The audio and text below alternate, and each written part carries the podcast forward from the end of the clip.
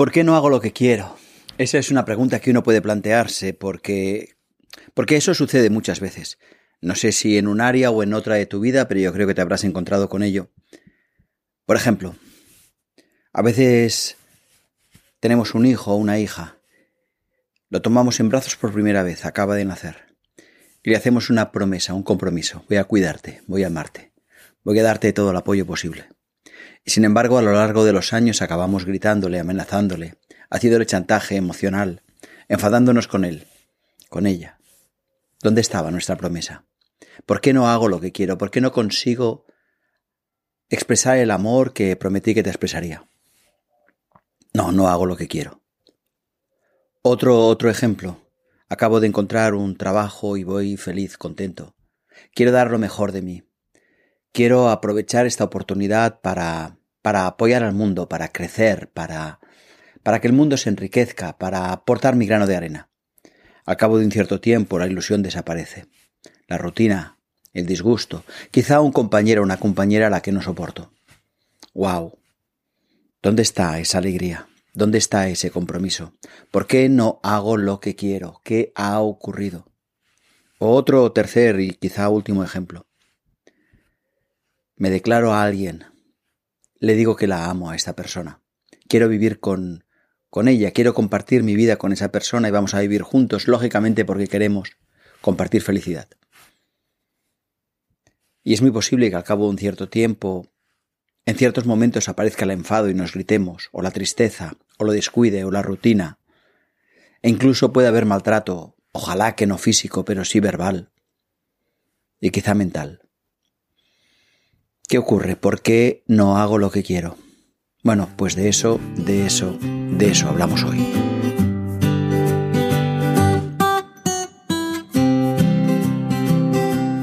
Bienvenido, bienvenida al Cuaderno del Sierpa, un podcast en español sobre autoconocimiento, crecimiento personal y espiritualidad práctica que busca serte útil.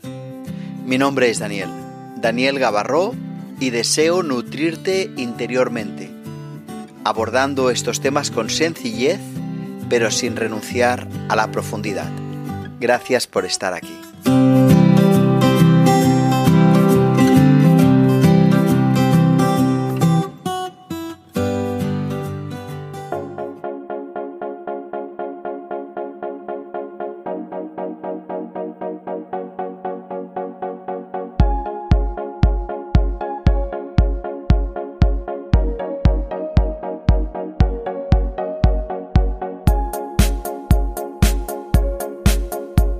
Hoy hablamos de por qué no hago lo que quiero, por qué a veces he decidido cosas y sin embargo hago otras.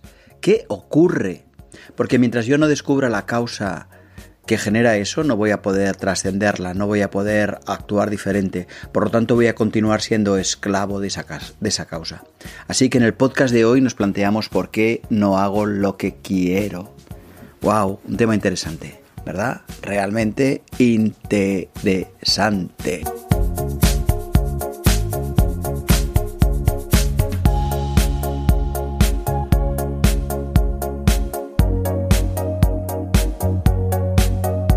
¿Realmente no hago lo que quiero? E, esa es una pregunta. Hay personas que dudan, dicen, no, yo siempre hago lo que quiero. Pero me temo que se equivocan. Me temo que esas personas cuando se enfadan no, no han decidido enfadarse. Simplemente el enfado las posee. Cuando esas personas se disgustan no han decidido disgustarse. Simplemente el disgusto las posee. Cuando esas personas se impacientan no han decidido impacientarse simplemente la impaciencia las posee. No. Aunque una persona crea que sigue mandando en su vida, creo que si es mínimamente sincera se dará cuenta que en muchas áreas de la misma no manda. Y la demostración es esa, los nervios, la impaciencia, los disgustos, la preocupación. ¿O acaso te preocupas porque quieres? ¿Acaso sufres porque quieres? No. Sufres porque eres víctima de una programación, de un automatismo, de un mecanismo que se dispara sin tu voluntad. En este programa nos preguntamos por qué hago lo que, por qué no hago lo que quiero, por qué no consigo hacer lo que quiero. Y la respuesta es esa, porque Nuestra mente no está entrenada, nuestra mente no está domada. Nuestra mente se ha convertido en una especie de máquina automática y en muchos temas simplemente se dispara. Aparece un gatillazo y ¡pum! Lo que estaba previsto, lo que estaba previsto, lo que estaba escrito, lo que estaba en el guion, de repente se produce. No porque yo quiera, sino por un automatismo, por un mecanismo, por un por un por eso, por una programación automática, igual de la misma manera que de la misma manera que cuando estoy escribiendo en un procesador de textos y aprieto en el teclado la letra A, en la pantalla del ordenador aparece inevitablemente la letra A. Yo soy víctima de esa programación que me tiene prisionero. Esa programación tiene muchos nombres. Algunas personas le llaman que es un, simplemente un, un, problema de, de, la mente, de gestión mental. Es posible, es posible. Y, pero de hecho ha recibido muchos nombres a lo largo de la vida. Ha recibido, por ejemplo, el nombre de ego. Ego son todas aquellas identificaciones con las que yo me, me, identifico y que me hacen sufrir porque yo no soy ninguna de ellas, yo estoy al margen, pero yo creo ser ellas y entonces, cuando no se producen, cuando las cosas no van como yo quiero, sufro. Sí, ego es uno de estos nombres y otro de los nombres ha sido, por ejemplo, el parásito.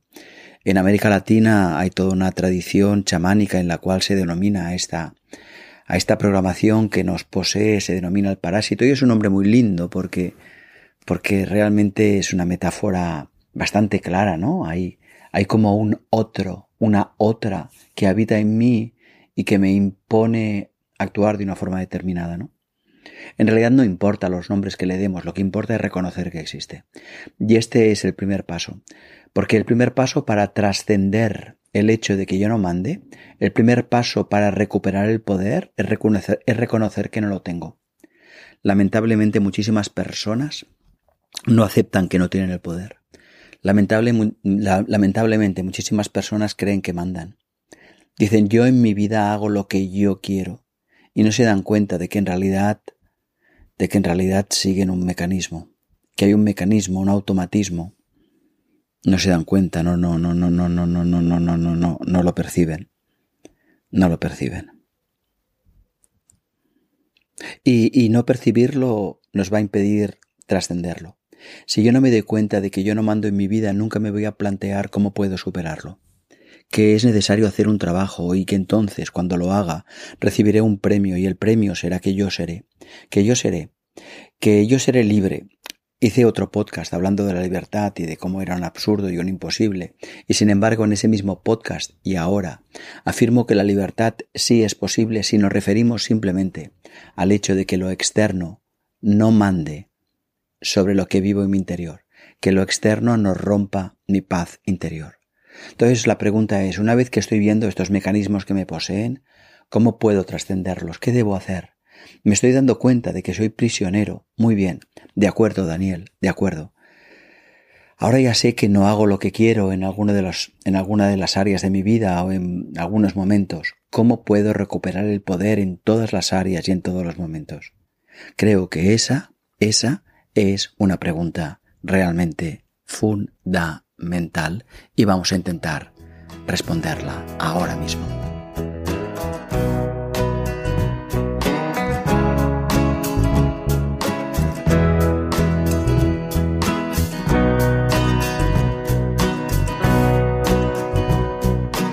Si quieres contactar conmigo, hazlo a través de mi web, danielgavarro.com, en la sección Contacto.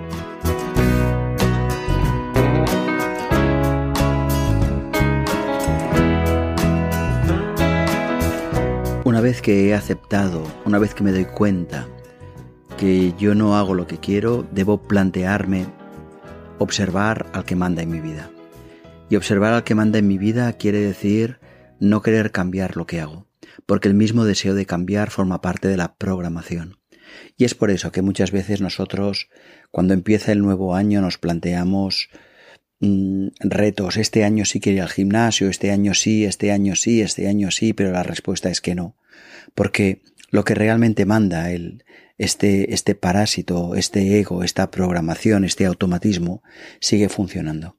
Así que es absolutamente absurdo enfrentarse a esta programación, a este automatismo, intentar luchar contra él. Y en realidad lo que nosotros debemos hacer es, en la medida de lo posible, simplemente observarlo. Observarlo procurando mantener mm, una cierta distancia emocional. Observarlo sin juzgar. Observarlo sin criticar. De hecho, cuando me observo y me juzgo, no me estoy observando. Es el mismo personaje que quiere mejorarse a sí mismo, es el mismo ego que quiere perfeccionarse y que en realidad no me ama. No me ama porque si me amase no me maltrataría, no me, no me juzgaría, no me dañaría, no me agredería. El primer paso, por lo tanto, es observar a esta programación. Y observarla significa observarla en su totalidad. Observarla en las cosas que me disgustan. Observarla como, por ejemplo, me enfado siempre que ocurre tal cosa. Observarlo, por ejemplo, que me impaciente siempre que ocurre tal otra. Y observarlo dándome, dándome cuenta que cuando ocurre tal o tal otra cosa, se genera en mí un pensamiento determinado. Y ese pensamiento es el que a su vez genera el sentimiento de malestar. Lo digo para remarcar que todo sentimiento tiene siempre un origen mental. Cuando yo estoy alegre es porque creo que algo importante para mí o lo he conseguido o estoy a punto de conseguirlo. Cuando estoy triste es porque creo que algo muy importante para mí o se ha perdido o, está a punto de ser, de ser perdido. Por lo tanto, cuando yo siento la tristeza es que antes he pensado algo. Y cuando yo siento la alegría es que antes he pensado algo. Y lo mismo con respecto a sentirse impotente, impaciente, mm, yo qué sé, a sentirse culpable. Uno no puede sentirse culpable si antes no ha tenido un pensamiento previo en el que ha juzgado su conducta. Por lo tanto, yo observaré todos esos momentos de dolor, todos esos momentos de sufrimiento, intentando darme cuenta no solo las circunstancias externas, sino sobre todo lo que me digo porque en lo que me digo yo encontraré mi programación. A eso es lo que Antonio Blay denominaba egoidea. Las ideas que tengo de mí, las ideas que creo sobre cómo es el mundo, las ideas de cómo soy yo, las ideas sobre mis defectos, mis límites, mis capacidades, y se plasman básicamente en la forma como yo suelo hablarme. Pero el egoidea es solo una parte de lo que debo observar, porque hay otra parte importante que debo observar. Debo observar mis sueños, las esperanzas, las ilusiones, las cosas que van bien.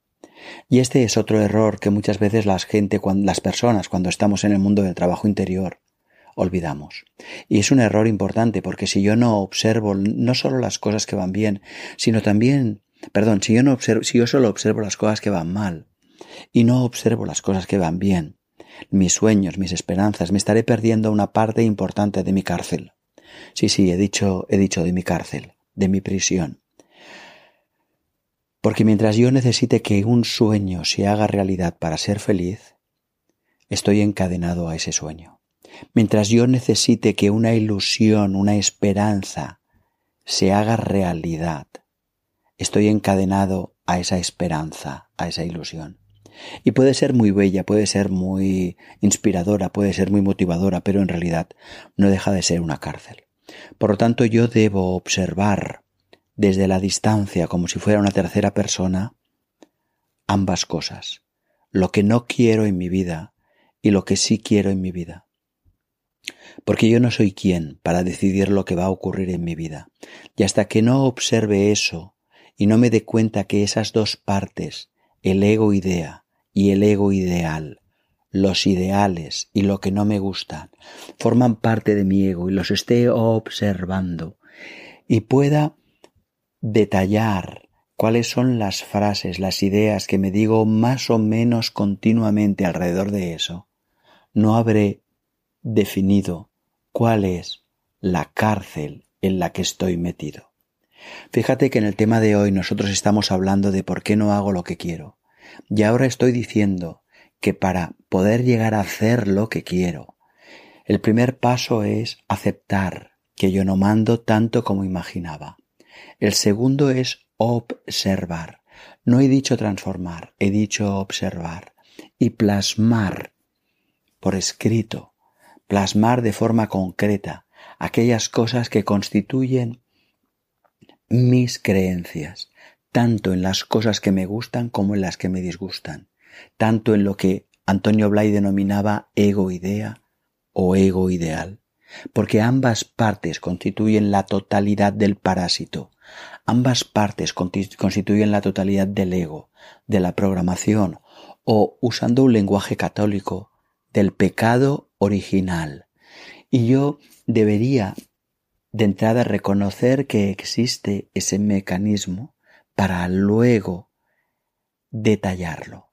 Y una vez detallado, ahí sí que me podré plantear cómo puedo trascenderlo para finalmente mandar en mi vida, para finalmente hacer lo que quiero.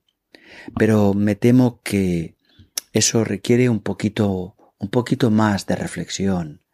Así que, si te parece, ahora entramos en qué paso nuevo debo dar para ir más allá de esta programación que sé que debo observar.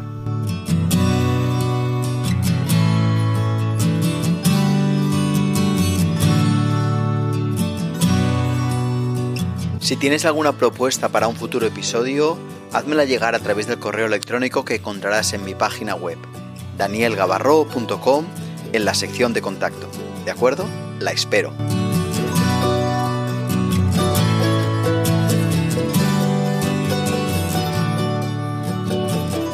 Una vez que tenemos, que nos hemos observado, que hemos visto que en realidad no mandamos en nuestra vida, y hemos observado tanto lo que nos gusta como lo que nos disgusta y vemos de alguna forma los mandatos absurdos que tenemos, mandatos absurdos pero que de alguna forma forman parte de nuestra, de nuestra, de nuestra programación, cómo podemos, cómo podemos ir más allá.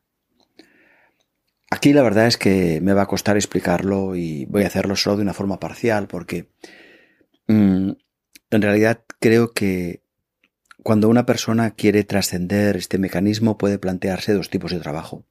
Un tipo de trabajo general, genérico, es decir, un tipo de trabajo que, que es el mismo para todas las personas y luego por otra parte un tipo de trabajo individualizado en función de lo que haya observado.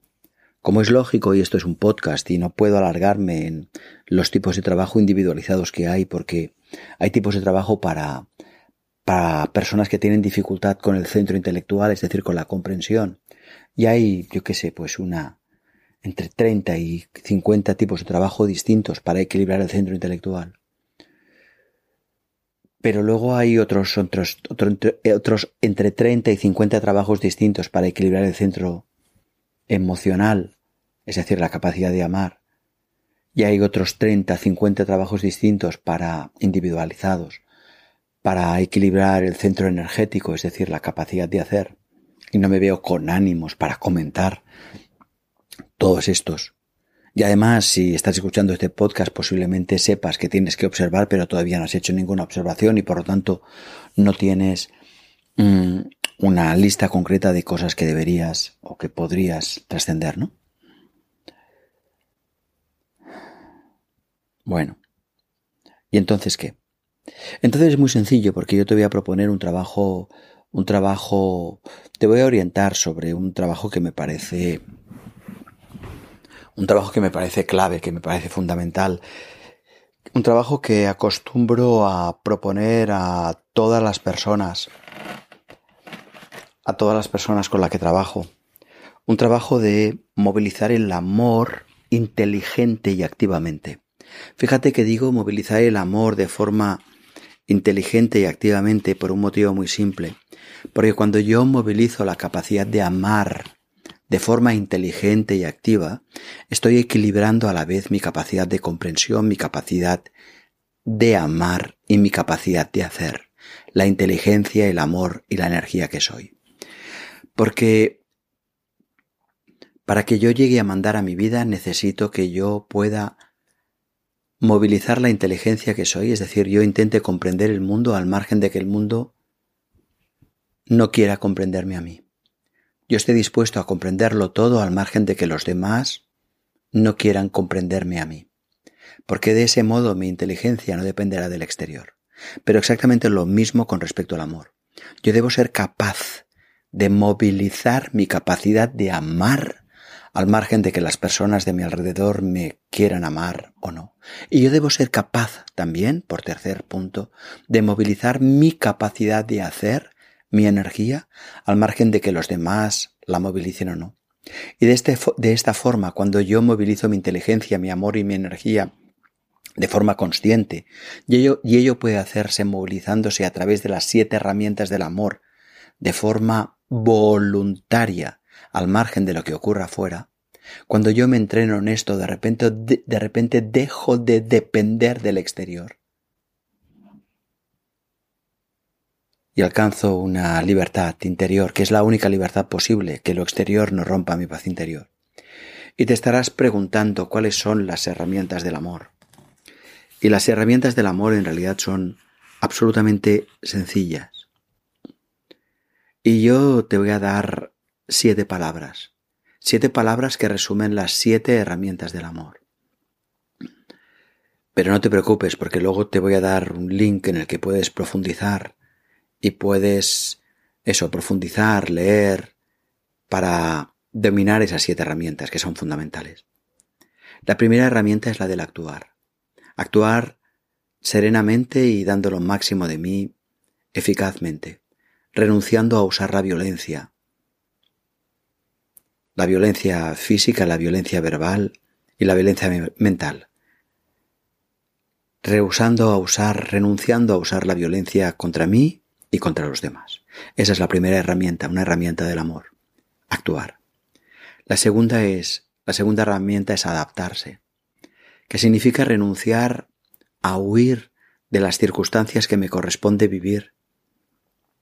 Y al contrario, vivirlas muy conscientemente y aprovechándolas para crecer. La tercera es valorar, valorar lo que tengo, valorar lo que tengo y disfrutar de ello. Valorar lo que tengo y disfrutar de ello renunciando a la queja, porque la queja nos hace pobres, porque la queja es un grito hacia la vida diciendo esto no lo quiero y si esto no lo quiero la vida me lo quitará. Y si pido a la vida que me quite las cosas cada vez tendré menos. Por lo tanto, la queja es una de las puertas hacia la pobreza. Y si la, y si la tercera herramienta del amor es valorar, la cuarta es respetar. Permitir que las personas tengan sus propias ideas, sus propias costumbres, tengan su propia visión del mundo y que puedan tomar sus propias decisiones. Y permitirlo conscientemente, sin castigarlas, sin reñirlas, sin compararlas, sin criticarlas, sin juzgarlas, pero también, y esto es muy importante, sin salvarlas, permitiendo que vivan las consecuencias de las semillas que han plantado, porque esa es una forma de aprender, y al respetar a que cada persona obtenga el resultado de lo que hace, es un signo de amor extraordinario. Y esta era, pues, la cuarta herramienta del amor, respetar. Y la quinta es asumir. Asumir que nadie puede pensar por mí, que nadie puede sentir por mí, que nadie puede actuar por mí. Y por lo tanto, renunciar a culpar a nadie por lo que yo pienso, por lo que yo siento, por lo que yo hago. Y esta era la quinta, la quinta herramienta del amor. Y la sexta herramienta del amor es la del agradecer, y todas están en realidad interrelacionadas, porque si te fijas, tú solo puedes agradecer después de haber estado, después de haber valorado, que era la tercera herramienta del amor. Pues digo que la sexta herramienta del amor, que equilibra nuestra inteligencia, nuestro amor y nuestra energía, es la herramienta del agradecer. Agradecer todo lo que vivimos, incluidas las dificultades, porque es gracias a las dificultades que yo aprendo lo que todavía no sé y por lo tanto renuncio a sufrir por las dificultades porque entiendo que ellas son el regalo que me da la vida para conocer mis autolimitaciones y superarlas. Y la séptima y última herramienta del amor es la herramienta del aceptar. La herramienta del aceptar es una herramienta que me recuerda que todo en la vida es neutro y necesario, que todos los seres cumplen una función, que yo no soy quien para juzgar a nada ni a nadie, que igual como un insecto cumple una función, también un elefante o un árbol o un astro o una persona cumple una función. Que yo no entienda cuál es la función de esa persona, habla de mi ignorancia, pero no de la función de ella. Visto desde este punto de vista, la herramienta del aceptar implica renunciar a querer cambiar a los demás si ellos no quieren. Implica aceptar que cada uno sigue su ritmo y su propio proceso, y eso, a nivel individual, pero también a nivel colectivo, y que por lo tanto, aunque por lo tanto que yo nunca lucharé para transformar el mundo, que yo nunca lucharé para transformar a los demás, que en todo caso les daré apoyo, en todo caso intentaré enriquecerlos, pero nunca como una lucha, sino como un apoyo.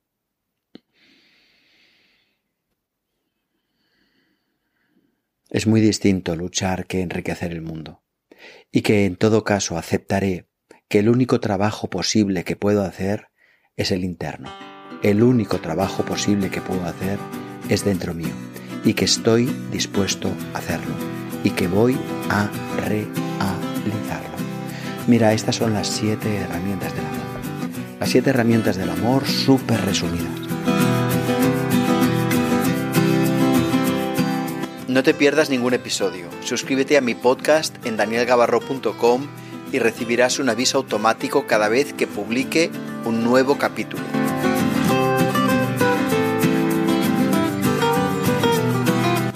Desde mi punto de vista, las siete herramientas del amor son tan importantes que bastaría con usarlas continuamente de forma consciente para llegar a mandar en mi propia vida. Antes comentaba que cuando uno hace el diagnóstico de su prisión, el diagnóstico a partir de el ego idea y el ego ideal, puede ver que hay toda una serie de acciones individuales que debe, llegar que debe llevar a cabo. Yo estoy muy de acuerdo en que las acciones individuales nos van a ayudar extraordinariamente. Sin embargo, afirmo, como uno de mis maestros, como Gerardo, que, que es Gerardo Smelling, que las siete herramientas del amor serían suficientes, bastarían para, para llegar a equilibrar mi vida al completo. Lo que pasa es que haciendo un trabajo individualizado y haciendo a la vez las siete herramientas del amor, el trabajo se, se, se multiplica, se hace muchísimo más ágil, muchísimo más rápido y en muchísimo menos tiempo mi vida queda equilibrada. Te decía que era importante, que yo creo que es importante que tengas las siete herramientas del amor suficientemente ampliadas. Y de hecho hay un libro que se titula Las siete herramientas del amor, cómo aprender a amar. Es un libro que escribí junto con Nieves Machín y que puedes encontrar en cualquier librería. Vas a cualquier librería y solicitas, hola, quiero comprar el libro de las siete herramientas del amor de Boira Editorial y tranquilamente lo compras. También lo puedes encontrar en, en formato ebook en muchísimos en muchísimas tiendas que venden ebooks online, en internet y también en Amazon y también lo puedes encontrar en, en la editorial, en boiraeditorial.com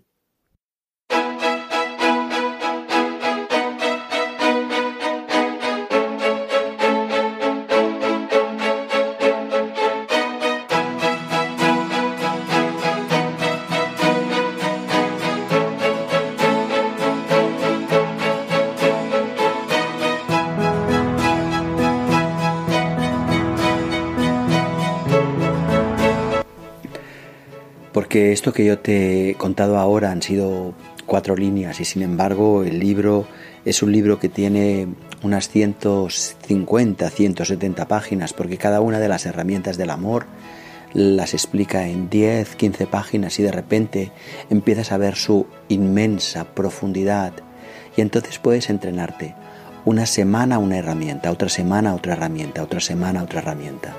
Y el resultado será que con el tiempo, con los meses, poco a poco, tu ego se irá disolviendo y cada vez más tú podrás mandar en tu vida. Pero para cerrar este capítulo a mí me gustaría llegar a una conclusión. ¿Por qué no mando en mi vida? ¿Por qué no hago lo que quiero? Este era el título y el tema del podcast. Y la respuesta es sencilla. Porque hay un ego, hay una programación que no he descubierto y todavía no he desconectado. Cuando la descubra y la desconecte, y para desconectarla son muy útiles las siete herramientas del amor, empezaré por fin a actuar desde lo que he decidido. Así que espero que esta información te sea muy, muy, muy útil.